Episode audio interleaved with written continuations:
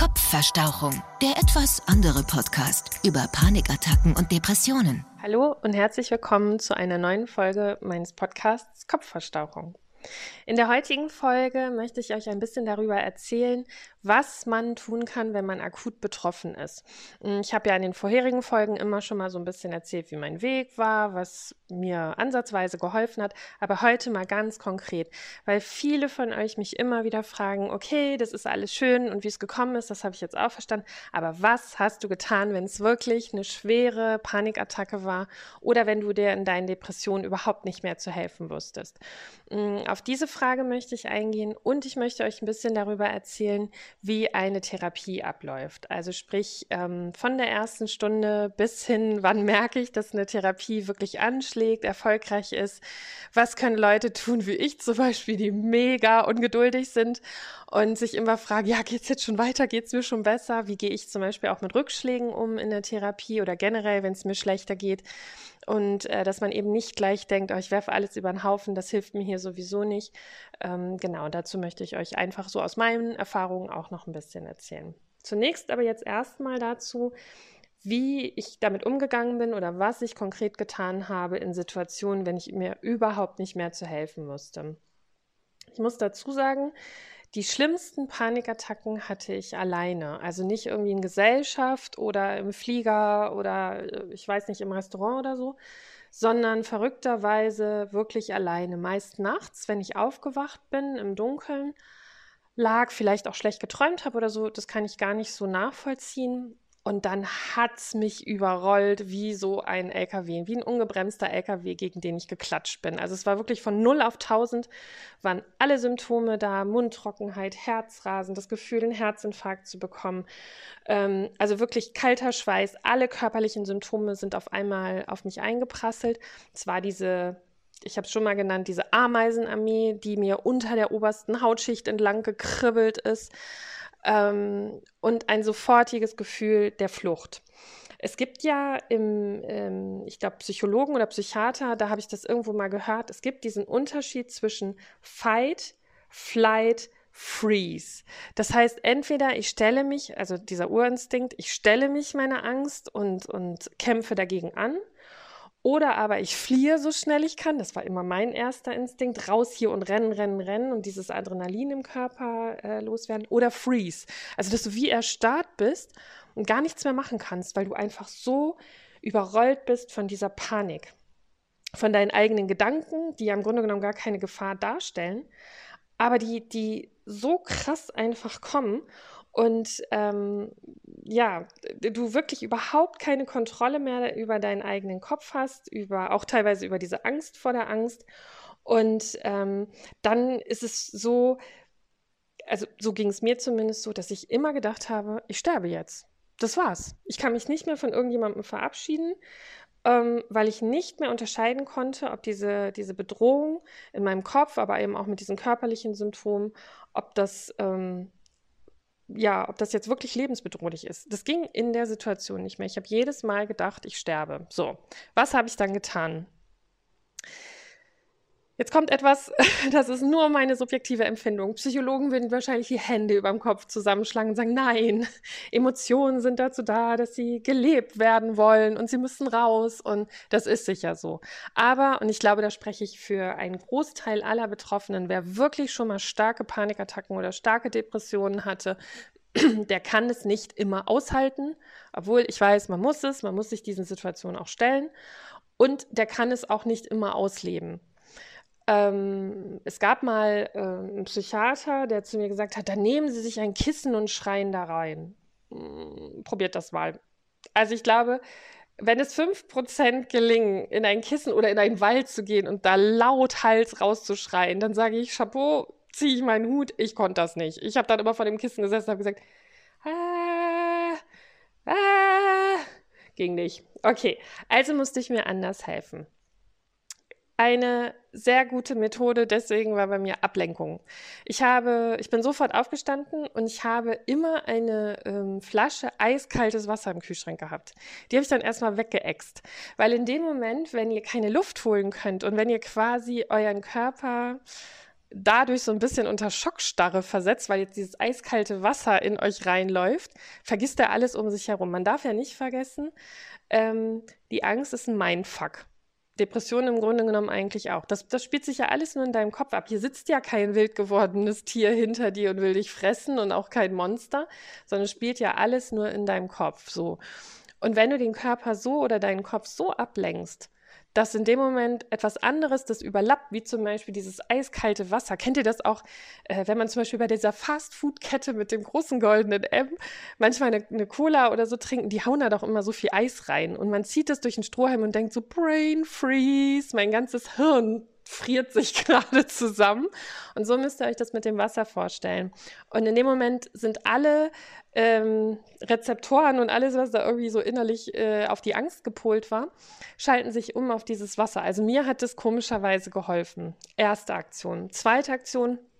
Ich habe mich auf einen eiskalten Badezimmerfußboden gelegt, nackig oder eben nur in Unterwäsche und habe versucht, mich da einfach wirklich ähm, kühl zu machen, runterzufahren, ganz gerade hinzulegen und habe im Kopf Ablenkungsketten gebildet. Ich habe zum Beispiel äh, mir Namen überlegt von Leuten, die ich kenne. Ähm, sagen wir mal Ulrike und dann musste immer der letzte Buchstaben des Namens musste wieder der neue Name damit beginnen. Eva. Dann hast du ein A, Adam und nur so. Aber es dürfen nur Leute sein, die man kannte und so weiter. Ich habe mir das dann selber so ein bisschen zurechtgemogelt. Also alles quasi, ähm, was mit ähm, ja, so einem Kopftraining einhergeht, Konzentrationstraining. Man kann das auch googeln. Ihr könnt euch dazu auch Aufgaben im Netz raussuchen. Also alles, was so ein Gehirnjogging ist, hilft sehr, sehr gut zur Ablenkung. Ich hatte zum Beispiel damals, als ähm, das Handy irgendwie noch gar nicht so internetmäßig äh, funktionierte, hatte ich immer das Buch von Wer wird Millionär vorne in meinem uralten Golf liegen und bin damit durch die Gegend gefahren und habe immer, wenn ich an der roten Ampel stand und Panik bekam, habe ich ganz schnell die Fragen durchgelesen, habe dann äh, mir selber die Antworten, musste ich dann raten und solche Sachen. Also man wird da ja echt so ein bisschen paranoid, aber so war es. Genau. Was habe ich noch gemacht? Ich habe immer ähm, mir gesagt, okay, das Adrenalin muss raus. Ähm, in schlimmsten Phasen hatte ich so einen so Home-Trainer zu Hause, so ein Fahrrad und habe mich da einfach draufgesetzt und mitten in der Nacht gestrampelt, gestrampelt, gestrampelt, damit dieses Adrenalin runterkommt und auch wieder versucht im Kopf irgendwie diese Ablenkung zu schaffen. Ich glaube, wie gesagt, die, die, die, die Therapeuten würden jetzt sagen, na, aber man muss es aushalten lernen und nur so kann die Angst verschwinden und man kann sehen, dass äh, Angst zwar super schnell hochschießt, aber auch wieder äh, über den Punkt hinaus abfällt nach einer gewissen Zeit und so weiter. Das mag alles sein, ja, und das habe ich auch in anderen Situationen erfahren. Trotzdem sage ich immer wieder, es ist meine Erkrankung und mein Körper und ich bestimme letztlich immer, wie ich damit umzugehen habe. Wenn mir jemand Ratschläge gibt, wie ich das machen kann, dann bin ich für alles dankbar und ich probiere auch alles gerne aus. Aber ich muss selber sehen, was mir hilft. Und sei es noch so absurd, ähm, es, es, äh, was hilft, hat recht. Punkt. So habe ich es immer gesehen. Genau. Ähm, dann war es wichtig, schon alleine zur Prävention, mh, mm, dass eine gewisse Reizüberflutung einfach äh, ausgesiebt wird. Ich habe immer versucht, ähm, zu verstehen, dass ich wohl in gewissen Dingen sensibler bin als andere. Ich habe Geräusche schon immer sehr extrem wahrgenommen. Wenn ich irgendwo an einer vielbefahrenen Straße an der Kreuzung stand, die ganzen Autos, Gehupe, Krankenwagen, Menschen, Leute, die durcheinander reden, dann habe ich das immer schon sehr, sehr abstrakt wahrgenommen und habe gedacht, boah, haltet alle mal kurz eure Schnauze. Ich brauche Ruhe. Und man sollte versuchen, so viele Dinge im Alltag, die einen vermeintlich stressen, mm, auszublenden oder versuchen sie vielleicht auch da wieder irgendwie umzuleiten. Also ich habe mir dann zum Beispiel von so einer sehr bekannten Firma Kopfhörer geholt, so Silent-Kopfhörer oder hatte Musik auf den Ohren, ähm, dass ich eben nicht so komplett in diesem Alltagswahnsinn verschwunden bin, sondern den selber so ein bisschen kontrollieren kann. Ähm, dann war es immer ganz wichtig für mich, mir Hilfe zu holen. Das ist mir am Anfang total schwer gefallen, gerade in der Depression, weil ich weiß, wenn man sich Angehörigen oder Freunden anvertraut, es ist immer noch, sind diese Skrupel da, dass man denkt, boah, die denken jetzt, ich hätte nicht mehr alle Tassen im Schrank und vielleicht distanzieren die sich auch von mir, weil die denken, oh Gott, jetzt ist sie total durchgeknallt. Hm, trotzdem keine Angst haben. Es ist super wichtig, dass man sich Hilfe holt und wenn ihr Angst davor habt, mit euren engsten Vertrauten zu sprechen, dann probiert es anonym. Es gibt genügend Stellen, wo man sich einfach mal ausquatschen kann. Es gibt ähm, die Enke-Stiftung, das habe ich alles schon in der letzten Folge genannt. Hört da vielleicht da einfach noch mal rein, mh, mm, wo man zumindest so eine erste Anlaufstelle hat, wo es wirklich auch Leute gibt, die einem zuhören und einen vielleicht auch beraten können. Dann hilft es ganz doll, ähm, wenn man sich selber immer wieder versucht, ähm, irgendwie sozusagen in den Kopf zu pflanzen, es passiert mir nichts, ich werde nicht sterben. Ähm, ansonsten verschwindet man so ein bisschen in diesem Kokon aus Angst und hat natürlich überall dann diese Phobien, dass man denkt, ähm, ja, das war's jetzt und äh, so sieht also mein Ende aus. Mm, es muss einfach dieses Grundvertrauen und diese Grundsicherheit brauchen Nahrung, damit sie wieder in uns wachsen können.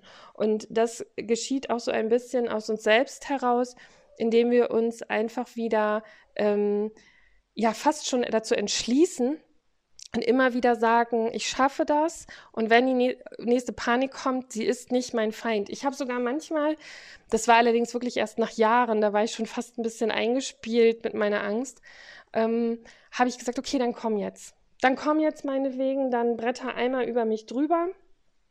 Ähm, und dann, es muss aber jetzt auch mal Schluss sein, weil ich muss jetzt schlafen. Also ich war schon fast so, dass ich sie dann geholt habe. Ja, was dann natürlich passiert, sie ist nicht gekommen. So ist die Angst. Trotzdem ist die Angst nicht unser Feind. Ich habe am Anfang so, also wirklich richtig, richtig krass dagegen angekämpft und habe immer gedacht, geh weg, geh weg, geh weg, geh weg, geh weg, verschwinde einfach aus meinem Leben, bis ich eben, und jetzt komme ich zu dem zweiten wichtigen Punkt, durch die Therapie verstanden habe, weswegen die Angst überhaupt auftaucht. Wenn es aber so ist, dass ihr in dieser Spirale schon drin seid und sagt, hör mal zu, es ist so schlimm mittlerweile, gerade meine Panikattacken, ich weiß mir überhaupt nicht mehr zu helfen und komme mir da nicht mit deiner Flasche im Kühlschrank und auf den, auf den Badezimmerboden legen oder irgendwie äh, Namensketten bilden, hilft alles nicht, weil ich wirklich denke, ich sterbe. Genauso in den Depressionen, wenn ihr das Gefühl habt, sorry mal, aber das, bei diesen Banalitäten, da klinke ich mich komplett aus. Mir geht es jetzt wirklich nur noch darum, dass ich jeden Tag überlebe irgendwie und mich nicht ähm, damit beschäftige, wie ich mich zum Beispiel suizidieren könnte.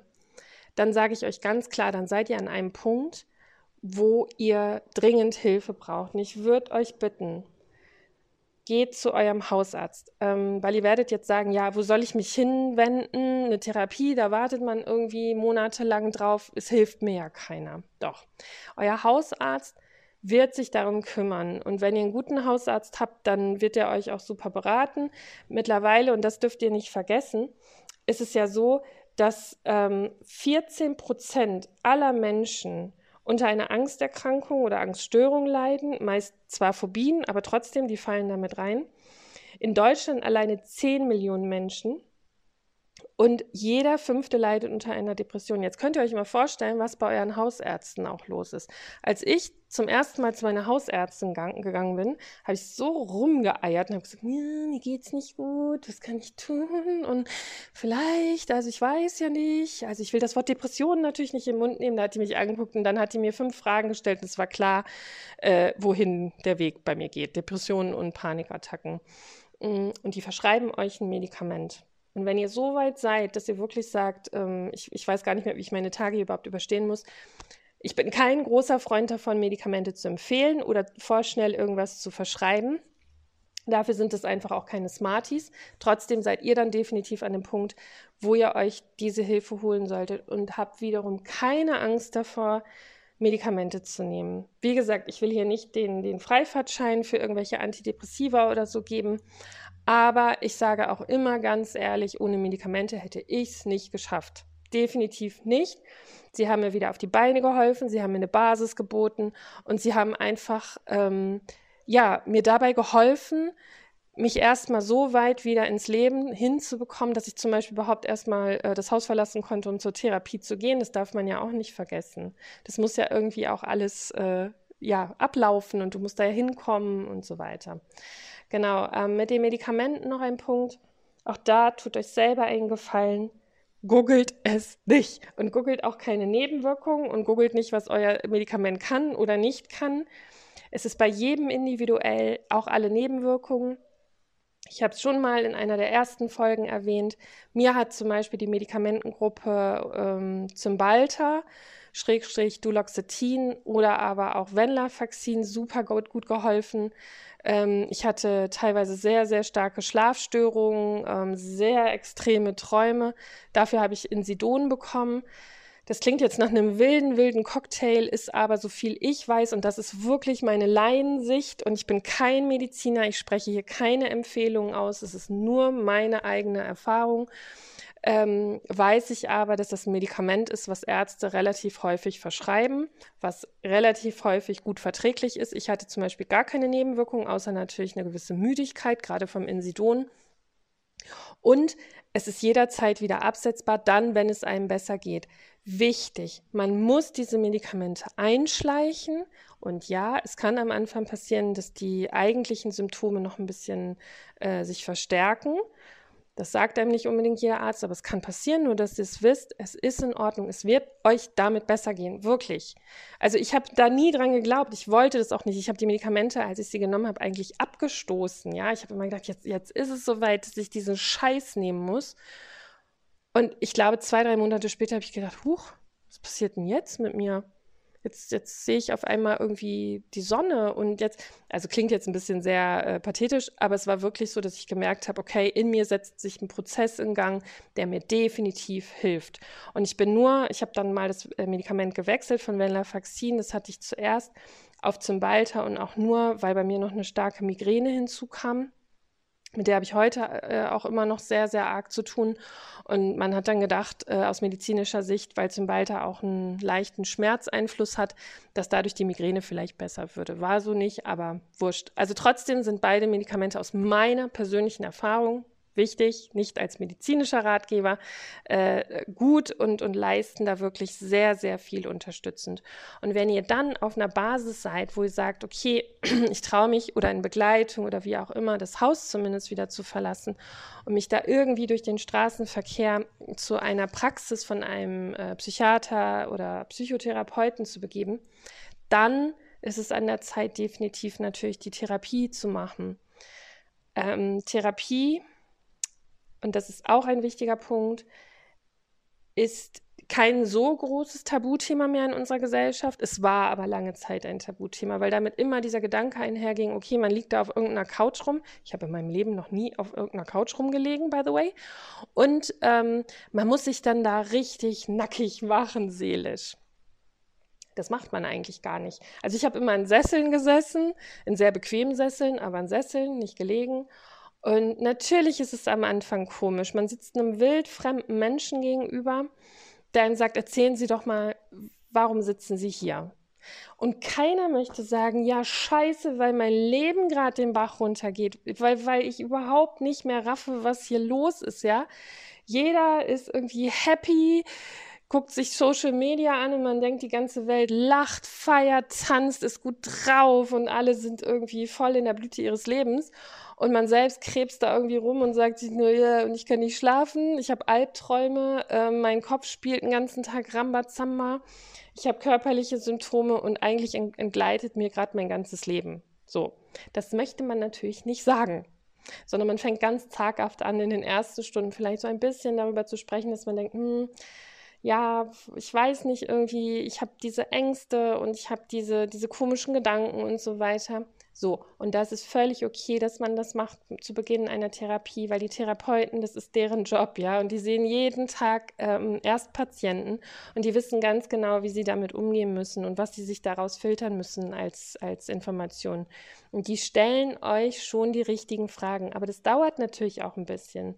Die müssen so viel erstmal sehen und ich war zum Beispiel am Anfang total verkrampft mit meiner Körpersprache, weil ich immer dachte, oh, die Arme nicht verschränken, daraus lesen die und nicht zu so viel irgendwie hier ähm, die Beine übereinander schlagen und so weiter. Lasst euch da einfach nicht so kontrollieren, sondern seid, wie ihr im normalen Leben auch seid und vertraut darauf, dass ihr einer Person gegenüber sitzt, die das gelernt hat, die das studiert hat und die weiß schon ganz genau, was sie da tut.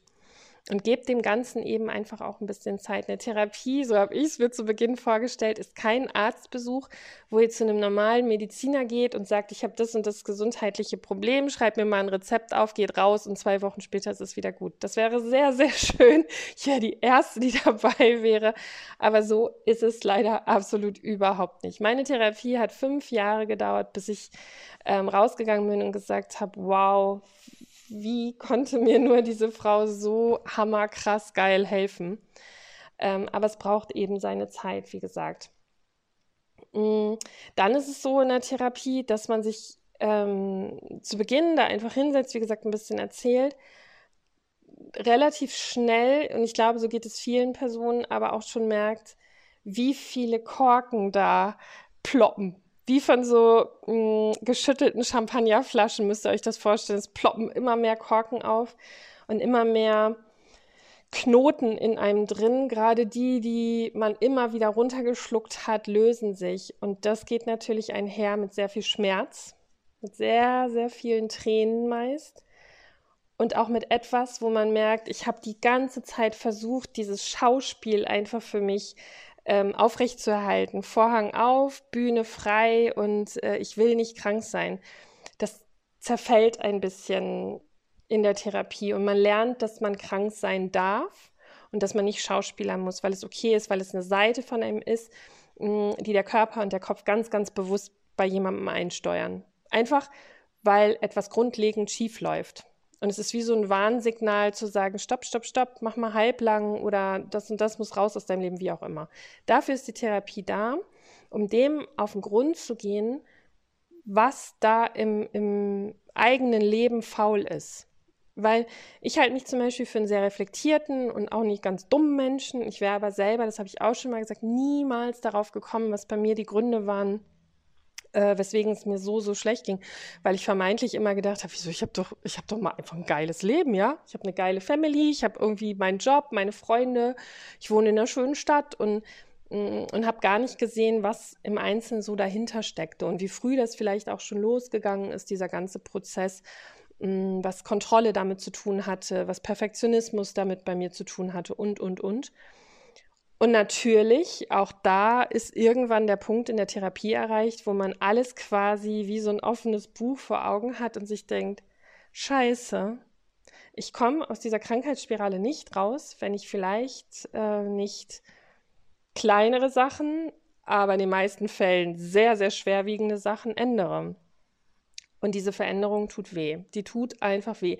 Meine Therapeutin hat immer zu mir gesagt, das ist ein bisschen so, als würde man die sechsspurige Autobahn verlassen und auf einen kleinen, holprigen Schotter-Seitenweg abbiegen.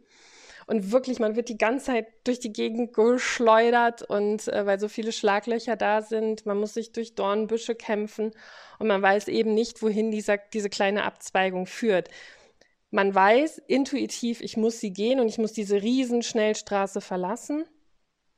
Aber es ist so viel Unsicherheit und so viel, ähm, ja, so viele Fragezeichen tauchen damit gleichzeitig auf. Das ist schon nicht einfach. Und ähm, Therapie ist nicht nur, sich da einfach hinzusetzen und sich von dem Therapeuten besudeln zu lassen oder Hilfestellung zu erwarten. Ganz im Gegenteil.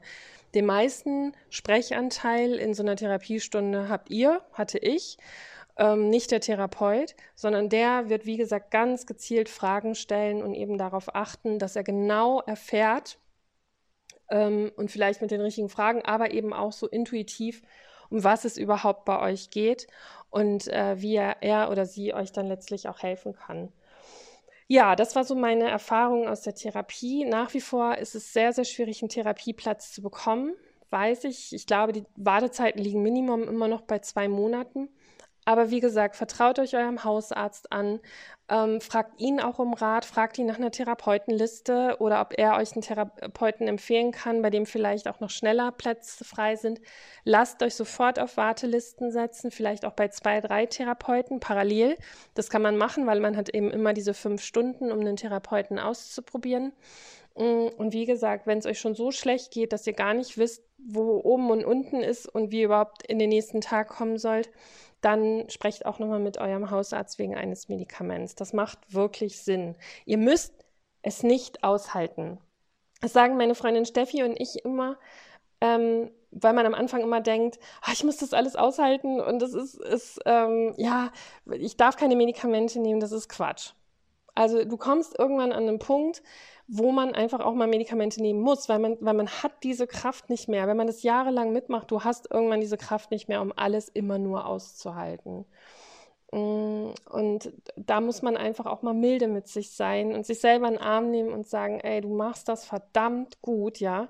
Jeder andere Heini, der hier irgendwie nur so durchs Leben wackelt, immer lacht und, und dem es gut geht, der hat nicht ein Funken, ein Fünkchen Ahnung davon, welchen Kampf wir tagtäglich austragen, in welchem Gefängnis unserer eigenen Gefühle wir sitzen und ähm, ja, mit was wir da eigentlich leben. Unser Grundvertrauen ist weg, unsere Grundsicherheit ist weg, ähm, unser Leben besteht in den banalsten Situationen aus Angst, aus schwarzen Gedanken. Ähm, vielleicht wenden sich auch noch Freunde ab, Familie, so kennen wir dich nicht mehr, was ist denn nur los, das ganze Umfeld wird irgendwie komisch. Und ähm, diese wahnsinnige Beeinträchtigung im Leben, die kann einfach gar kein anderer nachvollziehen. Von daher lasst euch da auch nicht zu viel erzählen. Hört ein bisschen auf eure eigene Stimme, aber seid eben auch wirklich gut zu euch selber, mil selber milde und sagt euch einfach auch mal, ey, ich mache das schon mal ganz schön gut. und ich bin immer noch auf dieser Welt. Und ihr werdet auch auf dieser Welt bleiben.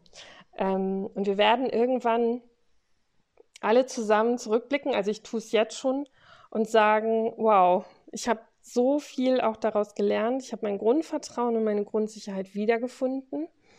Mm, ich bin nicht mehr eingesperrt in der Angst oder in der Depression. Es gibt Situationen ab und an noch, die mich ähm, auch manchmal eiskalt erwischen, aber sie sind nicht mehr täglich da, sie sind eher ja ein, zwei, dreimal im Jahr da und das ist okay und damit kann ich umgehen.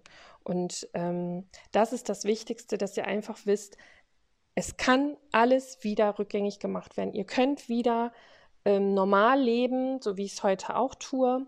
Mm, und es kann sich sozusagen alles zurückbilden, wie nach einem Bruch, äh, zum Beispiel vom, vom Bein, wo sich der Knochen wieder heilt und regeneriert. Und so ist es mit der Psyche auch. Es ist wirklich so. Ich schwöre euch das. Wenn ihr euch eben Hilfe holt, wenn ihr ähm, nicht zu, zu hart einfach euch gegenüber agiert und wenn ihr auch so ein bisschen äh, Vertrauen dazu habt, was die Mediziner euch raten. Genau. Und dann wird alles gut, verspreche ich euch. So, jetzt ist die Folge schon wieder um. Wir haben schon fast wieder eine halbe Stunde. Ich komme immer so ins Plaudern.